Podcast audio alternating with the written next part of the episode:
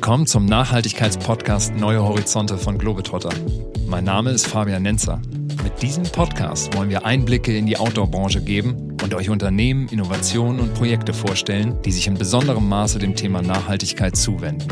Sicher ist, bei vielen globalen Themen besteht dringlicher Handlungsbedarf für echte Veränderung. Was können wir also tun, um unseren Teil beizutragen? Es ist Zeit umzudenken. Machen wir uns auf den Weg. In dieser zweiten Episode vom Podcast Neue Horizonte bleiben wir beim Thema Kreislaufwirtschaft. Wir wissen vom Circular Gap Report, dass die Welt nur zu 8,6 Prozent zirkulär ist. Da muss also dringend was passieren. Neben neuen zirkulären Geschäftsmodellen wie Line, Subscription, Secondhand, also alles, was wir letztes Mal so eindrucksvoll gehört haben, geht es ja aber vor allen Dingen um Produkte. Und da haben wir heute ein super spannendes Produktbeispiel oder besser gesagt Pilotprojekt, und zwar die Skier von Early Bird. Bisher war es nicht möglich, Skier zu recyceln. Alleine in Deutschland werden jedes Jahr 350.000 Paar Skier entsorgt. Und da kann man sich die globalen Ausmaße ja wirklich vorstellen. Doch dank dieser Innovation im Bereich der Verbundstoffe aus Epoxyharzen, also dem Kleber, der die Skier zusammenhält, ist es nun möglich, einen zirkulären Ski und auch andere Produkte aus Verbundstoffen zu bauen.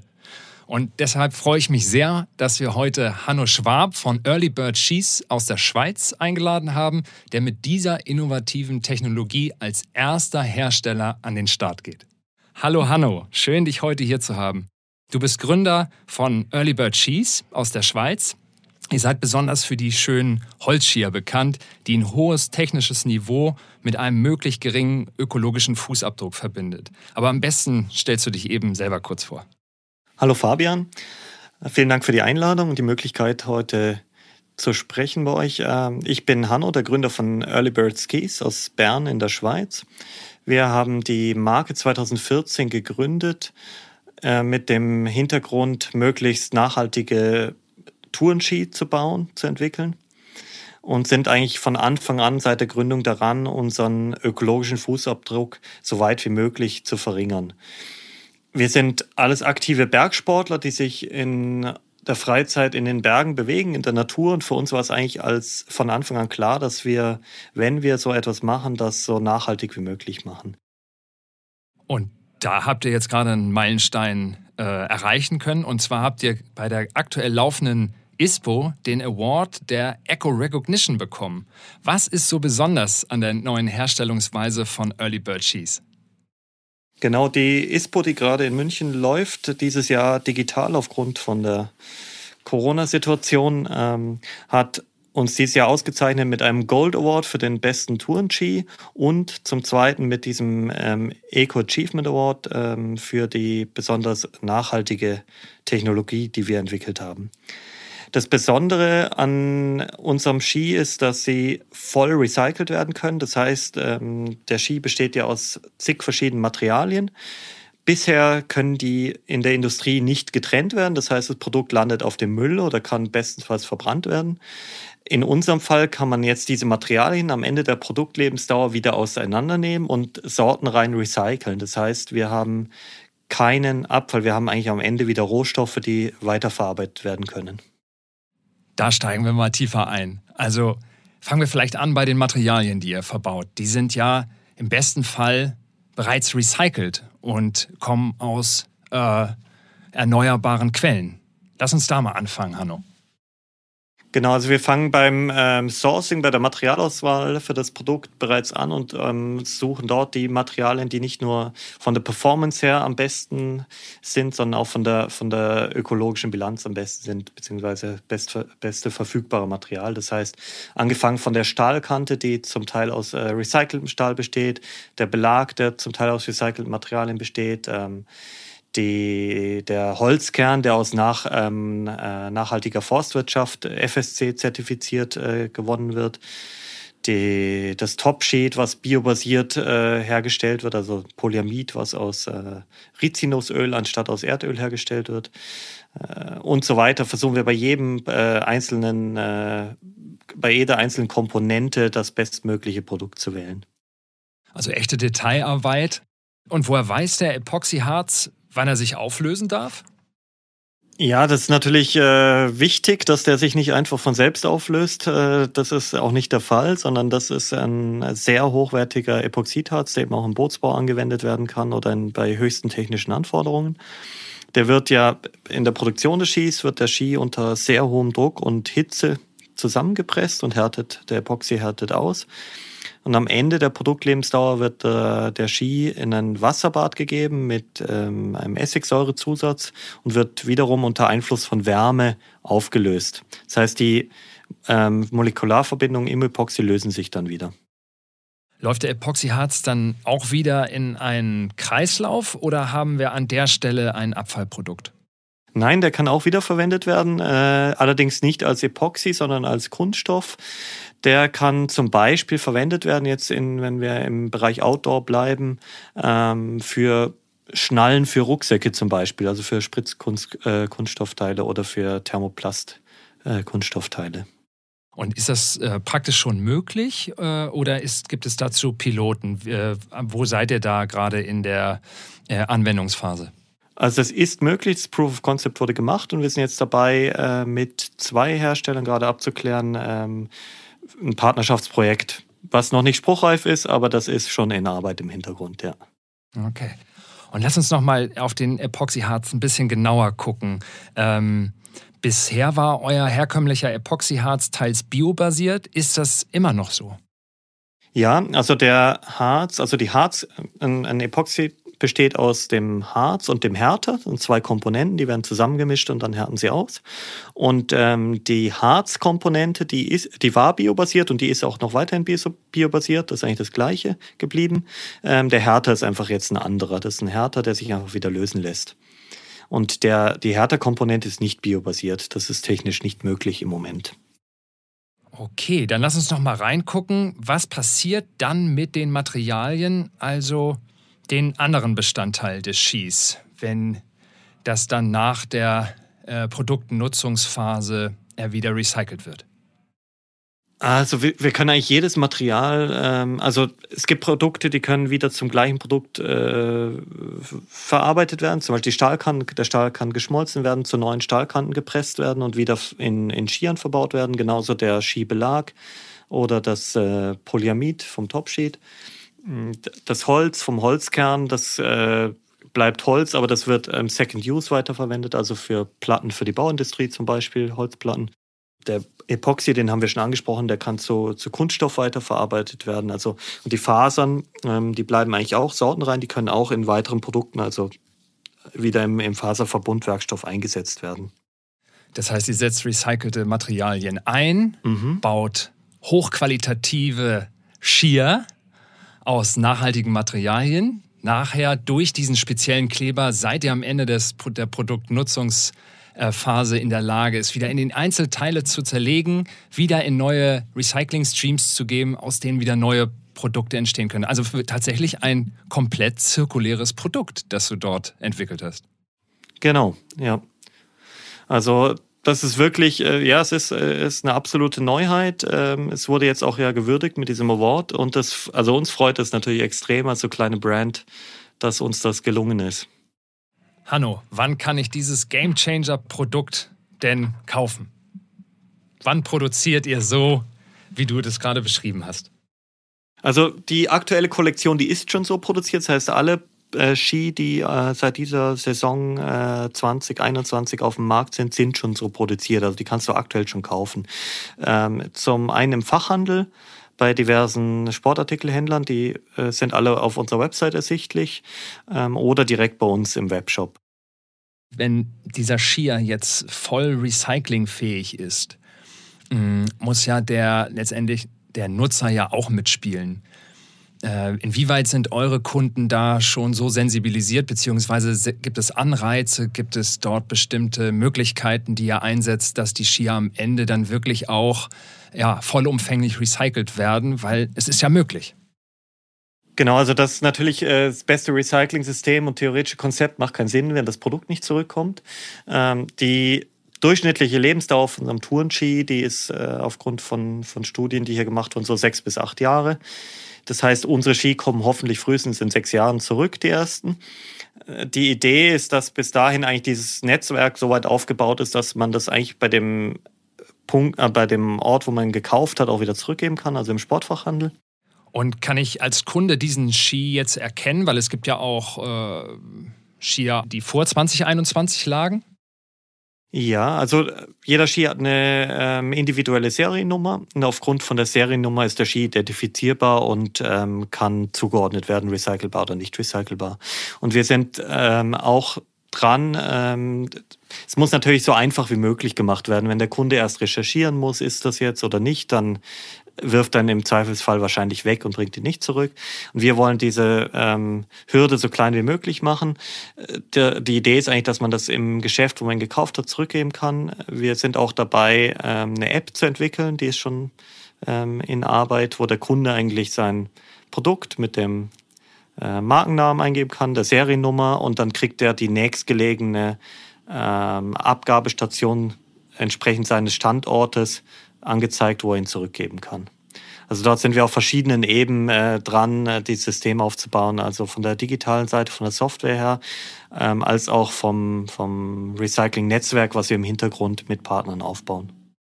Ja, lass uns da doch nochmal drauf zu sprechen kommen, über die Infrastruktur, also auch die Maschinen, die man braucht, um einen solchen Ski dann wieder auseinanderzunehmen. Mhm. Wie ist da der aktuelle Stand und wie, was planst du da für die Zukunft?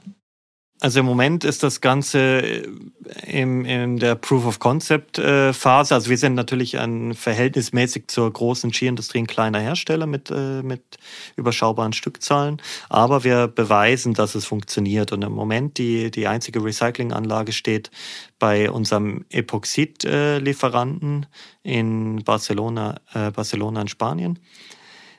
Was im Moment natürlich keinen Sinn macht, ökologisch jetzt den Ski dort zurückzuschicken. Ähm, aber es geht ja auch darum zu zeigen, dass es technisch möglich ist. Das macht dann ökologisch erst Sinn, wenn es regionale oder nationale Recyclingstationen gibt.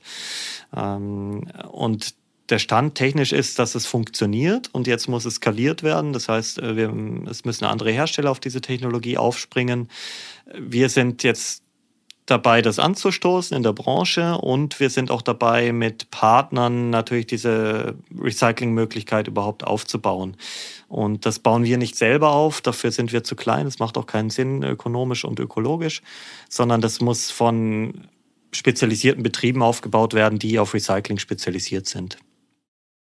Das ist sehr weitreichend. Das äh, bezieht sich dann ja nicht nur auf Early Bird Cheese und, und Cheers im Allgemeinen, sondern in verschiedensten Anwendungsbereiche kann im Grunde genommen durch die Technologie Produktzirkularität ja wirklich einen richtigen Schub nach vorne bekommen.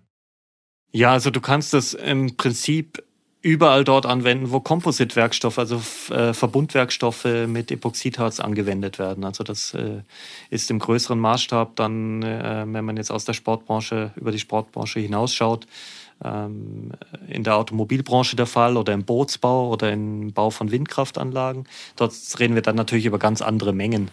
Und wenn die natürlich in ein paar Jahren hoffentlich die, diese Technologie adaptieren, dann hat das einen riesigen Impact.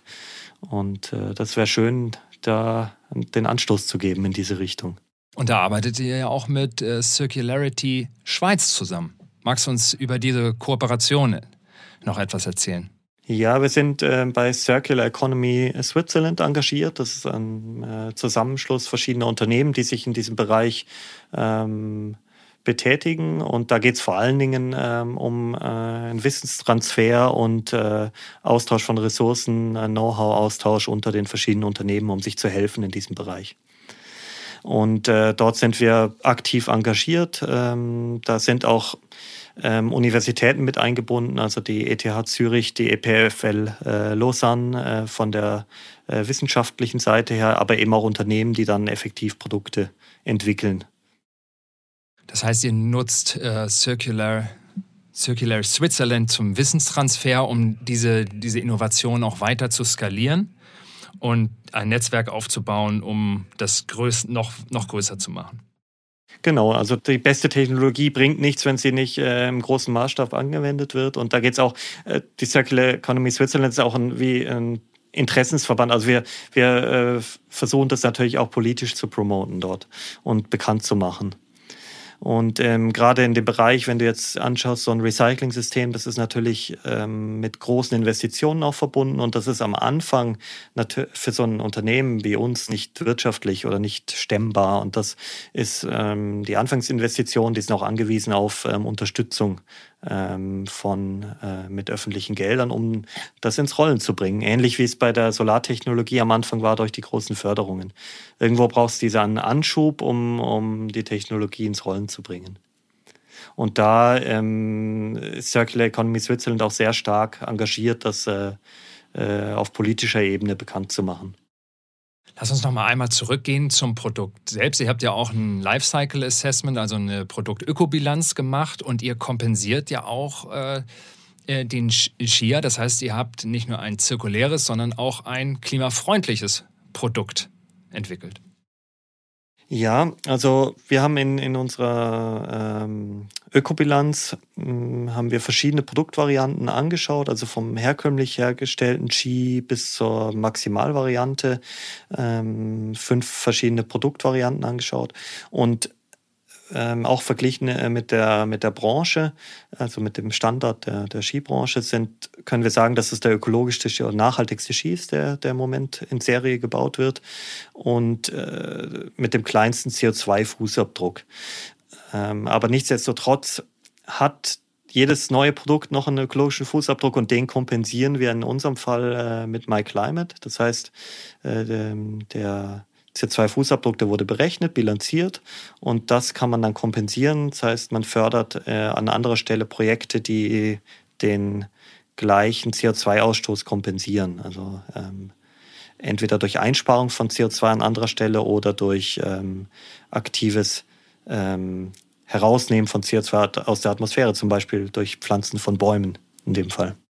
Also grundsätzlich stehe ich ähm, der Kompensation jetzt von Produktemissionen eigentlich eher kritisch gegenüber. Das ist ja oft auch eine Art Ablasshandel, den äh, manche Firmen da betreiben, also eine Art Greenwashing. Also sie strengen sich eigentlich auf der Produktseite überhaupt nicht an, ähm, die Emissionen zu verringern.